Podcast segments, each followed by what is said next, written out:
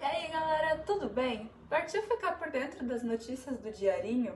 O inverno está se despedindo e a primavera começa a dar o ar da graça. Mas não se ilude não, porque o friozinho continua na região. Os primeiros dias da estação das flores serão marcados por chuva, frio e até chances de geada nas regiões serranas.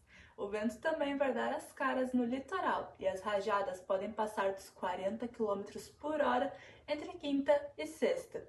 E não guarda as cobertas ainda, porque a temperatura pode chegar aos 10 graus na região. O Ministério Público, junto com a Polícia Ambiental, vai fiscalizar quase 450 áreas com alerta de desmatamento em áreas de Mata Atlântica em Santa Catarina.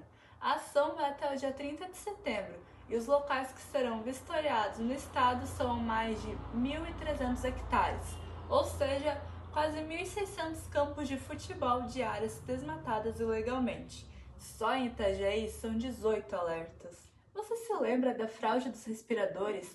Pois então, mais de 12 milhões de reais foram recuperados no início do mês para os cofres públicos de Santa Catarina através da ação da Procuradoria do Estado.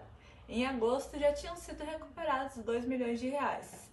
Outros 25 milhões seguem bloqueados pela Justiça, mas devem voltar para o Fundo de Saúde de Santa Catarina.